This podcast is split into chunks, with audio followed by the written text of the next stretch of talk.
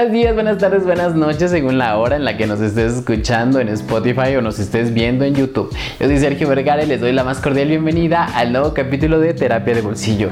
En esta ocasión vamos a continuar con esta serie de videos que estamos haciendo sobre la ansiedad para que conozcas qué es aquello que está pasando en tu cuerpo. ¿Qué específicamente vamos a estar hablando en este capítulo sobre la ansiedad? Ceci. El día de hoy vamos a estar hablando de los tipos de ansiedad, vamos a dar algunos ejemplos, también les vamos a orientar sobre cuándo ya es necesario pedir ayuda y lo más importante, algunos tips de cómo empezar a trabajarlo a partir de ya para que puedan disminuir ese malestar. Y para los de Spotify que nos están escuchando, les vamos a dar nuestro número para que puedan enviarnos un mensaje. En caso de que necesiten psicoterapia, es 22 25 34 20 21. Si tú has padecido ansiedad, ataques de pánico o conoces a personas que lo hayan padecido, pues quédate para que conozcas cuál es el tipo de ansiedad el que tú estás padeciendo y también qué puedes hacer, qué le origina, cómo se caracteriza y sobre todo en qué momento pedir ayuda. Síguenos, suscríbete, coméntanos todo lo que quieres saber para que lo abordemos aquí en Terapia de Bolsillo, el programa de Crece terapia psicológica. Comenzamos.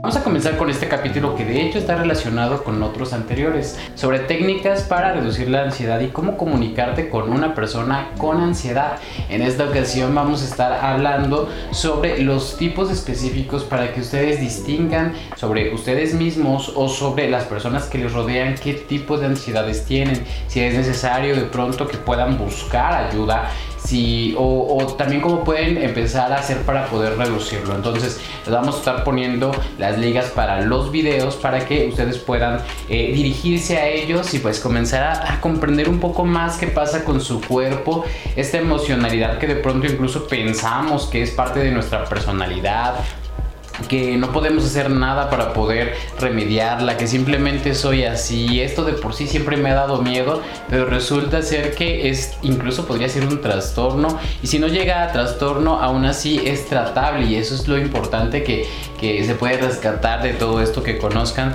sobre sus propias emociones. Pues vamos a comenzar con el primero para que ustedes determinen si es que conocen a alguien o ustedes mismos o mismas han, eh, están padeciendo esta, este ¿Cuál es el primero, Ceci? El primero es agorafobia. Es la ansiedad que aparece cuando estamos en un lugar en donde nos parece que sería difícil escapar en caso de, de que nos dé algún síntoma de ansiedad.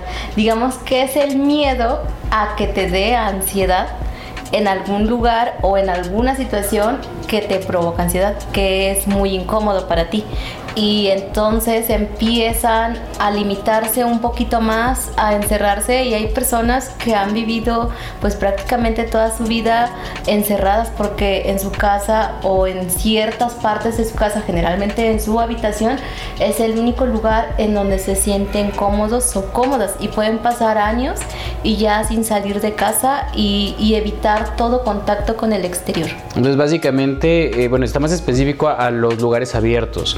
Y es el, el, hecho de que son lugares donde no tienes control de nada.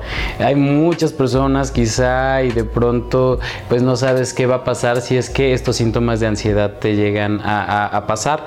Eh, y como dices, de pronto enclaustra a las personas porque obviamente una de las mayores características de casi todos los trastornos de ansiedad es que te te llevan a evitar la situación que te generó ansiedad o que te ha causado este, este tipo de emociones negativas. Entonces, obviamente, si algún día sentiste ansiedad o eh, en, en, un lugar público, lo más seguro es que los empieces a evitar de tal manera que te, te la pases en algunos ambientes encerrados, cerrados, para que tú puedas sentirte a salvo. Entonces, va, de, va determinando prácticamente tu estilo de vida. ¿Cuál es el siguiente trastorno, Sergio? El siguiente es el trastorno de ansiedad debido a a una enfermedad. Antes, en el DSM5 ya se actualizó, antes se le, conocía también como hipocondriasis y hacía referencia justamente a cuando algunas personas que, llegan a tener una preocupación excesiva por el miedo a tener una enfermedad o a contraer una enfermedad grave, eh, en muchas ocasiones están demasiado obsesionados, obsesionadas con los síntomas. Están buscando de pronto cualquier tipo de evidencia en su cuerpo. Eh, por ejemplo, no sé, me está hormigueando la lengua. Entonces, seguramente tengo algo muy malo y todavía nadie me lo ha podido diagnosticar. Asisten muchas veces incluso con médicos para que les diagnostiquen alguna enfermedad que no ocurre o por el contrario, evitan cualquier tipo de atención médica para eh, que no les vayan a diagnosticar esta enfermedad tan grave que ellos o ellas creen que tienen. Eh, otra característica que tienen las personas con este tipo de trastorno es que hacen búsquedas intensas en Google, por ejemplo, tratando de buscar qué es lo que les está pasando a sus cuerpos. De pronto eh, esta ansiedad, esta preocupación se vuelve tan excesiva que sus conversaciones son completamente en torno a temas de salud. Coméntenos si es que conocen alguna persona que de pronto todo el tiempo está hablando, no sé, y es que ahora es mi rodilla, es que ahora es el pie, es que ahora es la cabeza, es que todo el tiempo están hablando de temas de salud. Eh, también es bastante común que estas personas exploren con demasiado, le dediquen mucho tiempo a explorar su cuerpo en búsqueda de algún tipo de evidencia, alguna mancha, algún cambio de color, cualquier tipo de situación que pueda evidenciar que ellos tienen esta enfermedad que aseguran que tal vez no conocen el nombre, que tal vez no sepan a qué se refieren, pero que seguramente está presente. Muchas veces por aquello que, que, se desarrolla puede ser, por ejemplo, que durante su infancia hayan tenido pues algún tipo de enfermedad, hayan sido tal vez niños o niñas enfermizas y que de pronto eh, cuando son grandes tienen como demasiado este, este foco puesto en los temas de salud o el miedo excesivo a contraer alguna enfermedad grave, ¿no? Como, no sé, hipertensión, cáncer, un paro cardíaco o algo en donde se vea amenazada su, su existencia. Así es, y pasa igual que como con la agorafobia, empieza a determinar su estilo de vida. Entonces hay personas que pueden vivir o empastilladas, o pueden también ser muy cuidadosas con el tipo de, de alimentación que tiene, pero a un punto casi obsesivo pueden hacer demasiadas cosas que, eh, bueno, van denotando obviamente que hay un tipo de, trastorno. Obviamente tienen que ser diagnosticados o diagnosticadas, pero ustedes pueden reconocer si de pronto su preocupación en su, en su salud es excesiva o pueden calificarla como excesiva o empiece a afectar su estilo de vida, sus interacciones personales o le estén causando un malestar significativo por esta preocupación, pues bueno, obviamente es tratable, que eso es lo importante. Vamos a comenzar con el tercero. ¿Cuál es ese? El tercero es el trastorno de ansiedad generalizada se caracteriza por una preocupación intensa y bueno, muchas veces la preocupación nos ayuda. Por ejemplo, nos podemos asegurar de pasar un examen o de prepararnos bien para un viaje cuando somos capaces de, visualizar qué es lo que vamos a necesitar, pero cuando ya es excesiva y ya en lugar de que sea algo benéfico, algo productivo, ya nos puede volver improductivas o improductivos. Es decir, que esta preocupación ya sea lo único de, de lo que se habla o ya no te permita hacer otras cosas porque estás demasiado preocupado, preocupada por algo o que o es como esa anticipación negativa es decir, en tu cabeza ya está pasando una catástrofe, aunque no sea de esa manera, entonces tal vez ya no te puedes centrar en qué es lo que estaba pasando en este momento y esa preocupación excesiva en, algunas situaciones o en la mayoría de las situaciones puede llegar a ser muy incómodo. Es, es como el equivalente a preocuparme, por ejemplo, en una carretera de que en 10 kilómetros va a haber un puente y ya estoy preocupándome porque lo tengo que pasar pasamos el puente cuando estemos allí, pero en el caso de las personas con ansiedad generalizada, entonces todo el tiempo están preocupados, preocupadas por ese puente que todavía les falta para llegar y en cuanto más se aproxime, por ejemplo, la fecha, eh, más eh, se exacerba la, la, ansiedad y esta, estos pensamientos catastrofistas en el que de todos los escenarios posibles regularmente piensan que el peor es el que va a ocurrir, siendo que honestamente de casi todo aquello que realmente nos preocupa, el, peor escenario casi nunca se cumple. Nunca se cumple, sin embargo siempre viven con el miedo de que la siguiente vez que, suceda puede ser una catástrofe. Por ejemplo, la siguiente vez que veas a tu pareja, la siguiente vez que, que hagas el examen, la siguiente vez que salgas. Eh, es una preocupación excesiva y prácticamente en todo momento y en situaciones, y no en situaciones específicas, o sea, casi en la mayoría de las situaciones, y, por eso el nombre de generalizada. Generalizada, es decir, una eh, en este momento estaba preocupado en la mañana porque eh, se me va a hacer tarde y seguramente después mi jefe va a estar de malas y después mis compañeros me van a estar criticando y entonces empiezan a sumarse uno tras otro, tras otro, tras otro, de tal manera que la mayor parte del día están preocupados o preocupadas por alguna situación. ¿Y cuál es el siguiente trastorno de ansiedad, Sergio? El siguiente trastorno es el trastorno de pánico. Este trastorno se caracteriza por la frecuencia en que ocurren ataques de pánico. No, no hay forma de, prevenirlos, no hay forma de evitarlos. De pronto eh, a estas personas les pueden llegar a pasar ataques de pánico, es decir, llevar esta ansiedad al punto de pensar que pueden morir por las sensaciones físicas que están experimentando. Regularmente, eh, digamos que eh, empieza con un ritmo cardíaco completamente acelerado, que puedes pensar que incluso se va a detener tu corazón. La respiración es demasiado superficial y eh, empieza la sudoración, temblores y también pensamientos catastrofistas en los que eh, es difícil pensar con claridad. Eh, por lo tanto, esto digamos que exacerba aún más porque no encuentras una solución a lo que crees que te está pasando.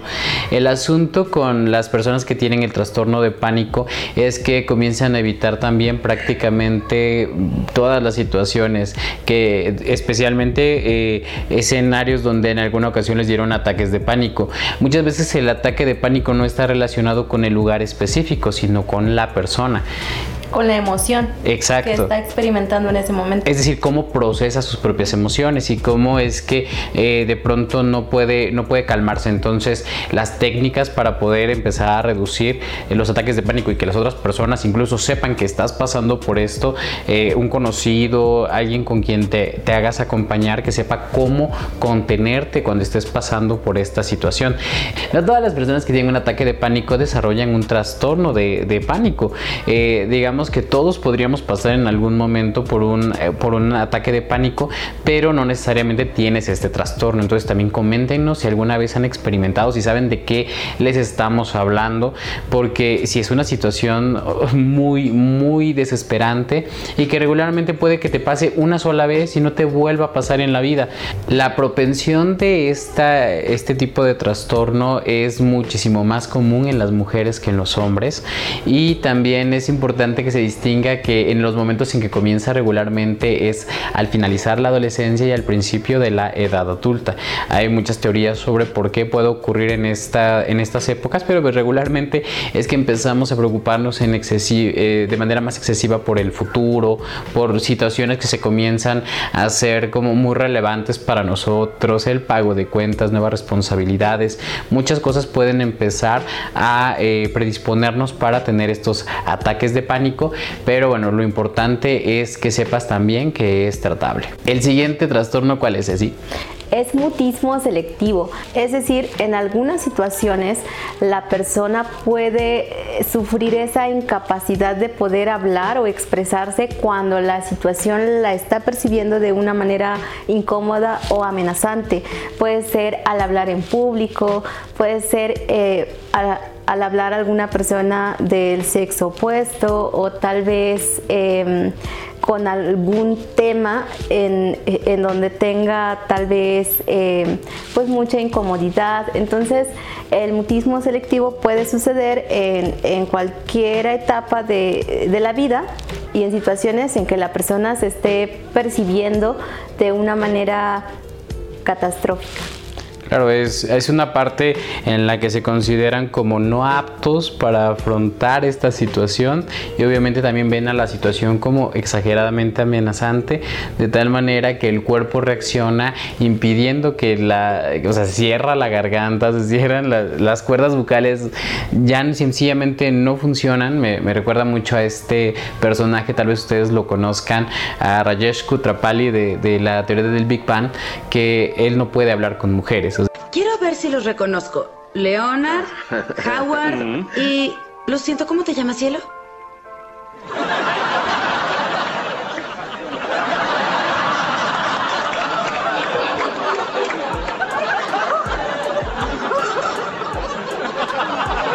de pronto voltea y ve y en ese momento ya, es imposible, no puede formular una palabra, eh, puede comenzar a hacer intentos, pero solamente hay sonidos guturales que no terminan de formarse en palabras. Entonces hay personas que, que de verdad, o sea, se tienen que parar en público y de pronto es no puedo hablar o saben que no van a poder hablar y regularmente también tiene que ver pues con pensamientos de, de qué es lo que está pasando por la mente de las personas. Seguramente piensan que soy un inepto, piensan que no sé del tema, muchas cosas que hacen que, lo, que quede mal, que no sean capaces de poder afrontar esta situación. Y bueno, este, este digamos que es el resultado de estos pensamientos catastrofistas. Sí, completamente. Y tal vez nada de esto es real, sino la forma en cómo se está percibiendo en ese momento. ¿Cuál es el siguiente trastorno, Sergio? El siguiente es el trastorno por separación y regularmente ocurre en niños o niñas. Eh, digamos que todos distinguimos que nuestros padres están allí para, salvarnos. Eh, los seres humanos nacemos completamente dependientes de nuestros progenitores para poder sobrevivir. Una de las desventajas de tener un cerebro tan grande y complejo es que tardamos muchísimo en aprender a utilizarlo. Entonces eh, somos demasiado dependientes y bueno, por selección natural, digamos que el hecho de llorar con intensidad cuando nuestros padres se separan, digamos que nos puede salvar la vida. Entonces ellos vienen por nosotros y nos recogen. Pero después de los tres años, el desarrollo normal del ser humano es hacia la independencia. Y de pronto hay todavía niños, tal vez los hayan visto, y ocurre muchísimo, por ejemplo, en el preescolar, cuando los papás van a dejar al niño y es como, no, no me puedo quedar aquí solo, y lloran, gritan, hacen eh, berrinches, tienen a veces síntomas físicos eh, en los que pues no quieren separarse y, bueno, esta preocupación excesiva que pueden llegar a tener, por ejemplo, por ser secuestrados, eh, especialmente intentan no salir de casa o no separarse de los seres queridos, eh, les provoca demasiada ansiedad, incluso la simple idea de que se van a tener que separar, empiezan con síntomas físicos desde antes. Si a los adultos nos cuesta de pronto expresar cuáles son las emociones que estamos sintiendo, a los niños les cuesta muchísimo más. Entonces darse cuenta de que el niño se pone ansioso, eh, se pone violento, hace berrinche. Y regularmente esto es porque eh, van a ser separados de sus padres y, bueno, que sepan también que es, que es algo que es tratable y que es importante prestar atención eh, porque, de, porque detiene el desarrollo normal del niño. Algunas de, las causas más comunes también en que los niños tal vez comienzan a desarrollar ese tipo de trastorno es a veces después de que pierden a un ser querido, pierden a una mascota, o pues tienen algún tipo de, trauma o estrés postraumático, por ejemplo, después de que se perdieron en un súper, los dejaron solos por un tiempo, ese tipo de, cuestiones de que ya pasaron por algo real de pérdida, eh, digamos que exacerba esta, esta conducta y después ya no quiere perder de, de vista a los padres, ya que regularmente los niños tienen un pensamiento mágico. Esto quiere decir que relacionan cosas que no están interconectadas entre sí, como por ejemplo el hecho de perder de vista a los padres y que de pronto uno de ellos muera o de pronto no ve al perrito y después está muerto, entonces puede llegar a pensar que perder de vista a, este, a un ser querido podría significar su muerte. O que ya no van a volver nunca. Exacto, sí, sí, sí, porque algo podría pasar y sencillamente eh, ellos no van a regresar o yo si me quedo solo tal vez va a venir un extraño y me va a llevar. Entonces también está este excesivo, eh, algo que es muy característico de todos los trastornos de ansiedad es que existe una preocupación excesiva por algo y te presenta escenarios catastrofistas sobre este tema específico. Digamos que lo que lo diferencia es que esta ansiedad aparece en momentos diferentes ante situaciones diferentes. Sí, y, y sobre todo se vive de una manera real, pero, pero muchas veces eh, esos síntomas son desproporcionados a lo que realmente está sucediendo. Así es. El siguiente trastorno, ¿cuál es así? El siguiente es fobia social que consiste principalmente en tener eh, como miedo a participar en alguna actividad social, por ejemplo, en, deportes. Eh, puede ser que, en algún momento te sientas más seguro o más segura estando escondido, escondida en el baño.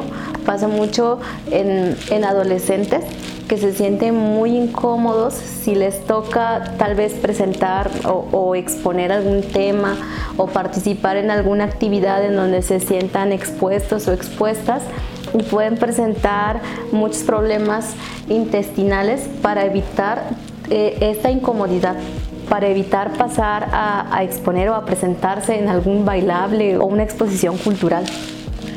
Claro, digamos que estos síntomas eh, ayudan a protegerte, no hay una ganancia secundaria. Si me duele el estómago, entonces no puedo salir, pero en realidad es justamente generado por la ansiedad. Por cierto, los problemas intestinales generados por la ansiedad tienen la explicación en que como el cuerpo se prepara para la huida o el combate, nuestro cuerpo empieza a llevar más eh, sangre a las extremidades que de pronto pues pueden servirte para pelear o para correr y de pronto detiene algunos procesos que considera que son innecesarios, como digerir. Entonces, al detenerse el proceso de digestión, se produce esta sensación que es muy característica de la ansiedad. Y bueno, en este caso se presenta ante la presentación con, eh, en temas sociales. El octavo trastorno son las fobias específicas y hace referencia a que todos estos síntomas de los que hemos estado hablando en este momento se presentan ante situaciones muy particulares. Algunos de los más comunes tienen que ver con situaciones que incluso se pueden parecer a los que ya hemos estado hablando, como eh, subirte a un avión, estar en espacios cerrados o eh, quedarte en la escuela, como le pasa a los niños. Otros tienen que ver, por ejemplo, con la naturaleza, por ejemplo, que te dé miedo. Las tormentas, los relámpagos, que te den miedo las alturas, que te dé miedo la oscuridad, que te dé miedo algo, algo muy específico, los sismos. Y otros de los comunes es a animales o insectos. Y tiene, por ejemplo, a las arañas, a los gusanos, a los perros, eh, ratones. ratones, exacto. O sea, animales específicos. Y lo que comentabas antes, la idea es que son desproporcionados. O sea, en este sentido es un chihuahua y no puedo evitar. Regularmente las personas saben que es irracional el miedo que tienen, saben que es desproporcionado, pero no pueden evitarlo. Muchas de estas fobias se considera que son ancestrales, es decir, nos sirvieron a nuestros ancestros para poderse mantener vivos, es decir, el tener miedo nos mantuvo con vida a nuestros ancestros. Entonces, obviamente a la oscuridad, pues obviamente no sabemos qué se puede esconder en la oscuridad. A las alturas, las personas que evitaban regularmente estar en lugares altos, pues tenían menos riesgo de morir este, por esto. Eh, si tenías miedo a los animales rastreros, es poco probable que te picaran.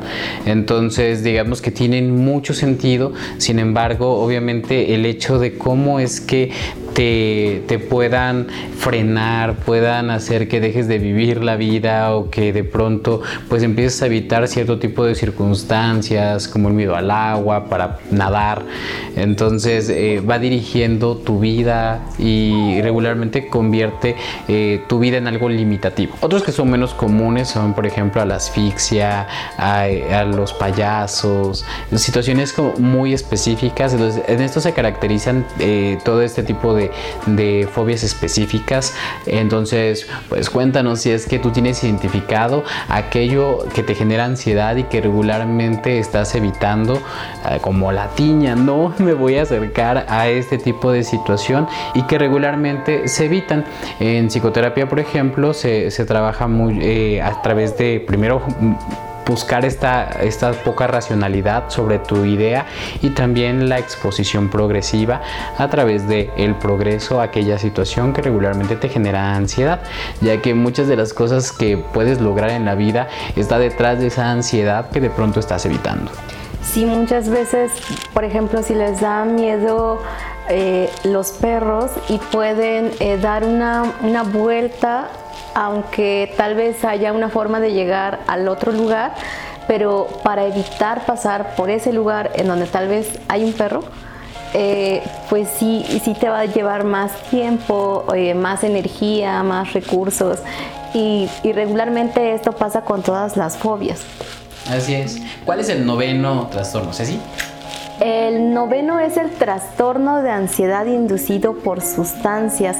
Generalmente se da por el mal uso de drogas, medicamentos, por el abuso de estas sustancias que en algún momento podemos llegar a depender de esas sustancias y entonces cuando no está ese componente podemos llegar a sentir una, ansiedad excesiva, eh, sudoración de las manos, poca eh, posibilidad de concentrarse, temblores, mareos, muchísimas cosas en donde todo puede ser eh, originado por alguna sustancia adictiva.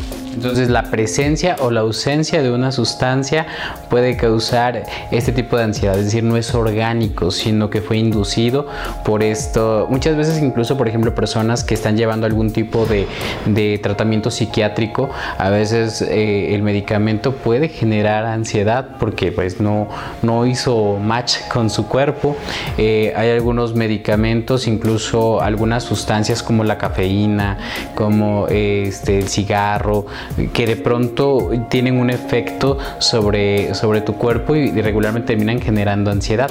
Este, no, en todo momento son justamente drogas, pero incluso, por ejemplo, personas que intentan dejar el azúcar. El azúcar, eso iba a decir justo eh, no, no, sabía hasta que una persona me dijo que ya se sentía muy mal porque no estaba consumiendo azúcar y realmente hasta había em, tal vez no ansiedad, o tal vez sí, pero sí algunos, eh, algunas reacciones fisiológicas, tal vez hasta, hasta un estado de ánimo bajo, como más tristeza, más depresión.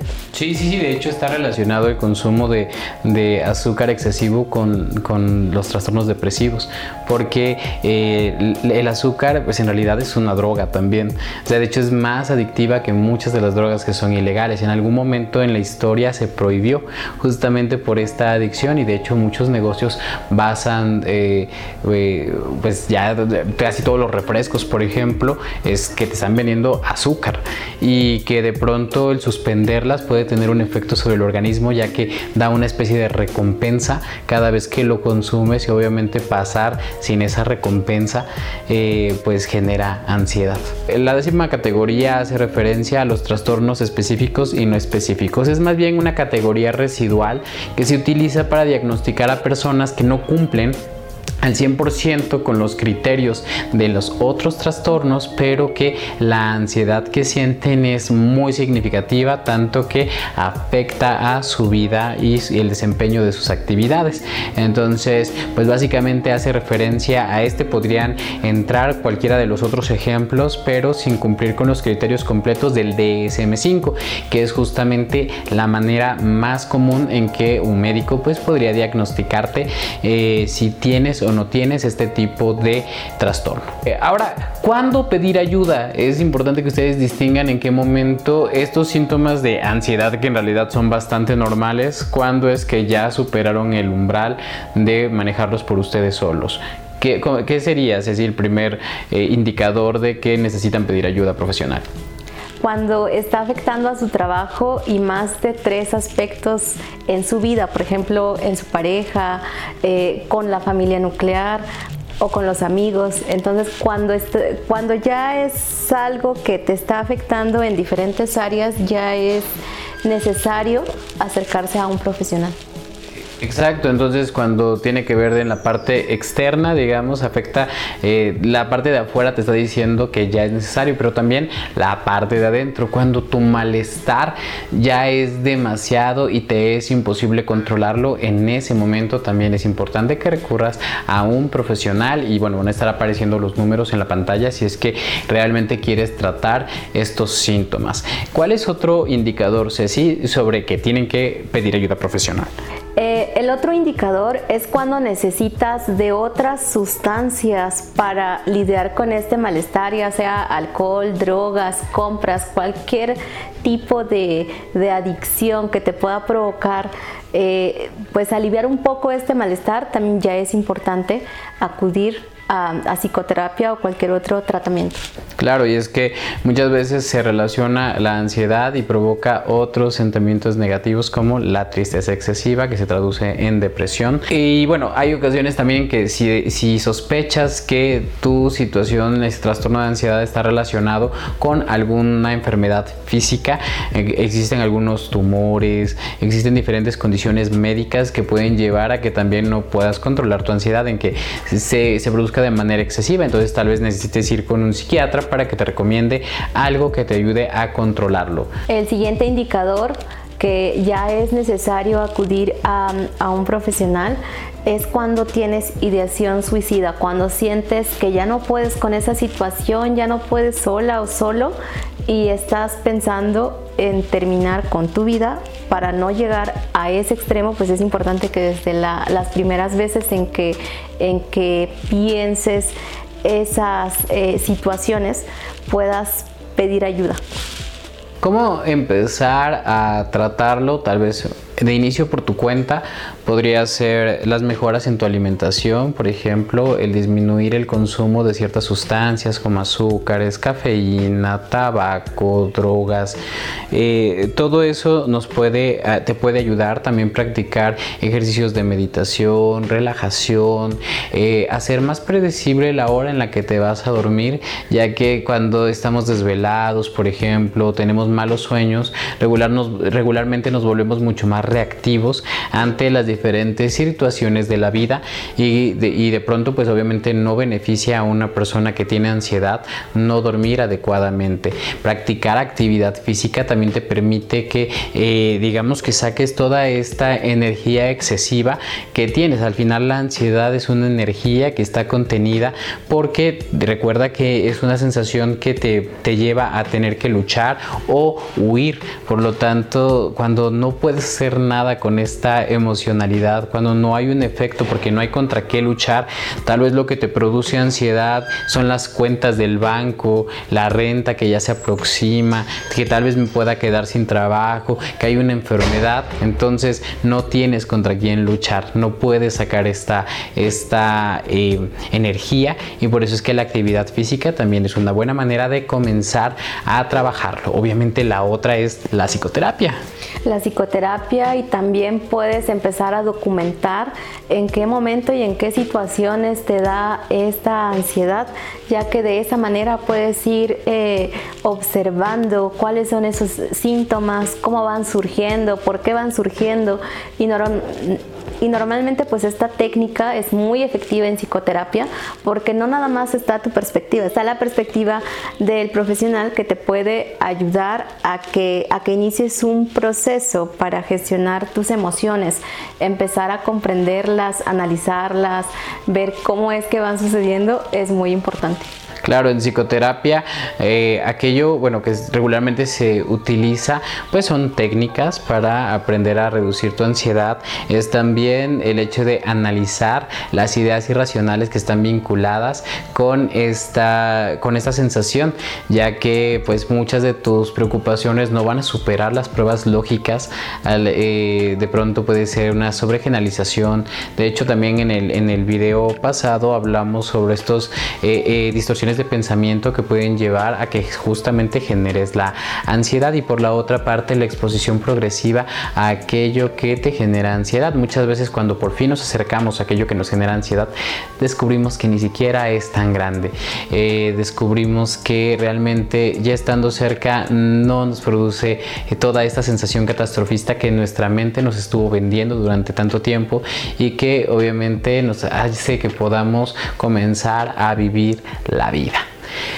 Entonces, bueno, esto es todo por el capítulo de hoy. Cuéntenos con qué eh, se sienten identificados, identificados, conocen a personas que, que tienen este tipo de, de comportamientos o les produce ansiedad este tipo de situaciones.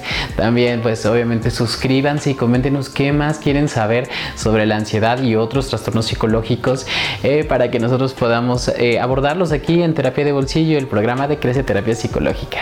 Hasta luego.